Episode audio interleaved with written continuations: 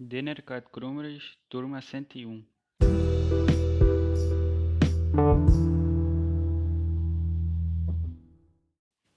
O segundo elemento químico escolhido foi a platina. O seu símbolo é Pt, seu número atômico é 78 e seu número de massa é 109. É um elemento do sexto período do grupo 10. É um elemento químico denso, maleável, dúctil e que tem pouca reatividade. A platina é bastante preciosa, tem coloração prata branqueada e é um metal de transição.